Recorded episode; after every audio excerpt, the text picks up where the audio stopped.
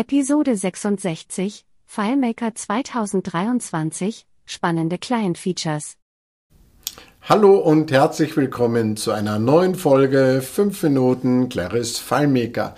Und wieder lande ich beim Thema FileMaker 2023 was ich eigentlich äh, kurz halten wollte, weil es ist, wie gesagt, ohnehin gar nicht möglich, auf alles im Detail einzugehen. Und ich fand, wie in der letzten Folge schon bemerkt, eigentlich das etwas übergeordnete, allgemeinere, wirklich die wichtigste Information, nämlich, dass FileMaker Server skalierbarer wird und, und zuverlässiger, dass er professioneller wird ähm, das fand ich persönlich nach wie vor, sei es nochmal kurz erwähnt, zur letzten Folge die wichtigste Botschaft.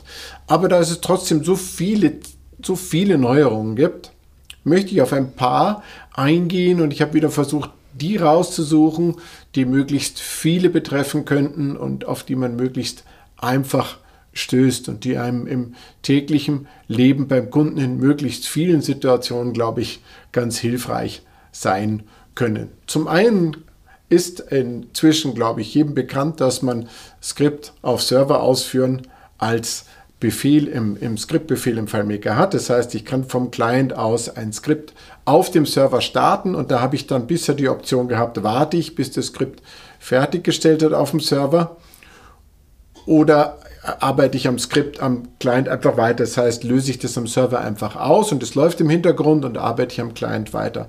Was man bisher natürlich nicht hatte, war die Möglichkeit, ohne zusätzliche Arbeit dass man eine Rückmeldung bekommen hat, wenn das Skript fertig war. Also außer man hat darauf gewartet, dann war man vielleicht blockiert, bis das Skript abgearbeitet ist. Aber nehmen wir an, ich sage, okay, ich will nicht auf die Fertigstellung warten, weil dann macht es natürlich eingeschränkt Sinn. Es macht dann besonders Sinn, wenn ich als Client, also an meinem FileMaker Pro, ungestört weiterarbeiten kann. Ich löse es aus auf dem Server, es wird auf dem Server weiter ausgeführt und dann mache ich einfach weiter. Und dann war nur bisher die Möglichkeit über zusätzliche äh, Felder, die man dann mit irgendwelchen Statusfunktionen äh, bestückt hat, dann am Client vielleicht anzuzeigen, irgendwann, wenn das Server-Skript abgearbeitet war, äh, Skript wurde ausgeführt, in irgendeiner Form eine Nachricht. Jetzt gibt es dieses neue Skript auf Server ausführen mit Callback. Skript auf Server mit Callback ausführen heißt das, glaube ich, auf Deutsch.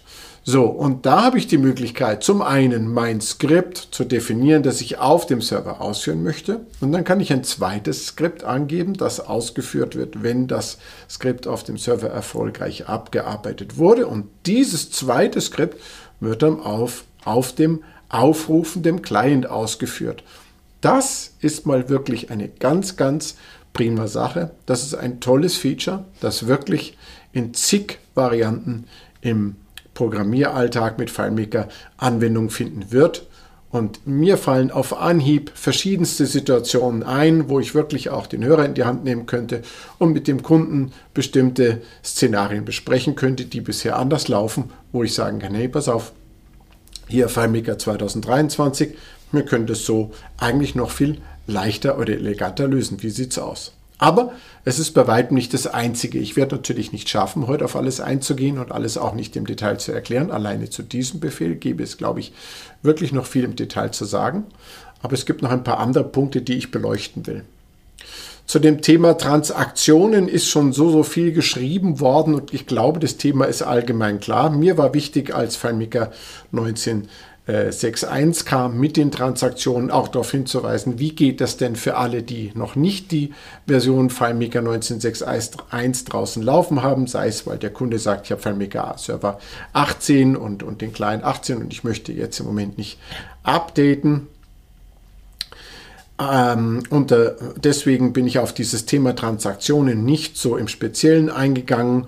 Aber jetzt gibt es ein Update und auf das möchte ich ganz kurz eingehen.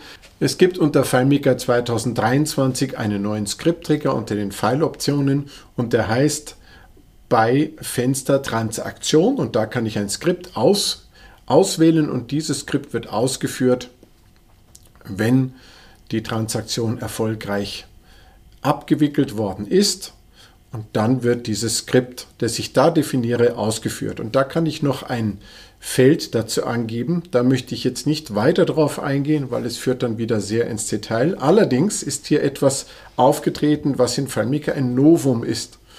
Und ähm, es ist zumindest im ersten Moment wirklich gewöhnungsbedürftig. Ich kann hier einen Feldname angeben unter dem Skript, das ich hier definieren kann am, für das Ende der erfolgreich ausgeführten Transaktion in diesem Fenster.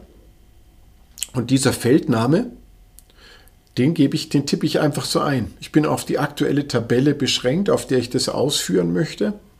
Ich kann also hier nichts aus dem Formel-Editor, ich kann nicht über meine Felddefinition das so auswählen oder reinschreiben und FileMaker validiert diesen Feldnamen, also schreibt diesen Feldnamen, benutzt einen echten Feldnamen, den er intern verwendet und wenn ich den Feldnamen ändern würde in den Felddefinitionen, würde sich das mitändern, sondern ich tippe das hier wirklich rein, wie einen Variablennamen.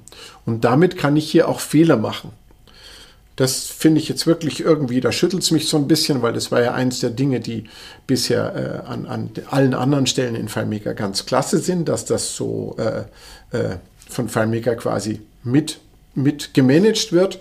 Hier verlassen wir diesen Pfad. Das hängt sicherlich mit Details in diesem Befehl an dieser Stelle zusammen. Aber ich kann eben einen Skriptparameter, einen speziellen Skriptparameter hier angeben und der übernimmt die Inhalte aus diesem Feld, das ich hier angebe. So, unabhängig von diesem neuen Skriptticker für ähm, Beifenster-Transaktion, der in den Dateioptionen zu finden ist, gibt es außerdem auch noch unter ein, einen anderen Befehl, der wirklich dankbar ist und endlich unter Windows zur Verfügung steht. Und es ist Lese QR-Code aus einem Containerfeld. Das hatten wir bisher schon, hatten wir unter macOS, jetzt haben wir es auch unter Windows. Und damit brauchen wir auch hier keinen Webservice oder irgendwas anderes mehr zu bemühen. Wir haben einen Befehl, wir können es nativ in FileMaker plattformübergreifend, das ist immer der größte Spaß, äh, durchführen und benutzen. Und damit ist es eine ganz, ganz tolle Sache. Dann ist äh, eine weitere Änderung äh, in FileMaker 2023 eingeführt worden, die vielleicht auch so ein bisschen versteckt ist, aber äh, aus, aus URL einfügen ähm, konnte bisher nicht auf SFTP-Server zugreifen. Jetzt ist das möglich und ich kann die Angaben hier in dem Befehl, die ich dafür brauche, definieren. Bisher brauchte ich ein Plugin zum Beispiel, um das zu lösen, fällt jetzt weg. Klasse Sache, weil SFTP ist schon lange Standard. Also mit normalem FTP-Server wird man sicherlich kaum noch irgendwo arbeiten. Und äh, damit habe ich jetzt ein paar Aspekte beleuchtet, die äh, einige von vielen Neuerungen sind und in jedem könnte man sehr ins Detail gehen. Aber ich glaube, allein die sind es auch wert, sich, ähm, sich das Update anzuschauen. Das betrifft hauptsächlich jetzt eben den Client und nicht den Server, was ich jetzt genannt habe. Ich zähle es nochmal kurz auf. Also es gibt diesen äh, bei Fenstertransaktion, diesen Skriptträger, den ich, mit dem ich ein Skript ausführen lassen kann, wenn die Transaktion erfolgreich verlaufen ist. Ich habe einen neuen Befehl, um auf dem Server ein Skript auszuführen und dann im Abschluss ein Skript auf dem Client ausführen zu lassen. Ich habe diesen neuen Befehl, um einen QR-Code aus einem Containerfeld auch unter Windows lesen zu lassen und ich habe diese Neuerung im aus URL einfügen Befehl, in dem ich auch jetzt auf SFTP-Server zugreifen kann.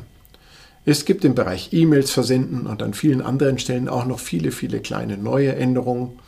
Ich werde und kann, wie gesagt, nicht auf alle eingehen hier, aber ich glaube, ich habe ein paar wichtige Dinge beleuchten können, die jetzt den Client betreffen. Beim letzten Mal, wohlgemerkt nochmal zum Abschluss, da war mir wirklich das Übergeordnete auf dem Server wichtig, finde ich auch nach wie vor sehr wichtig.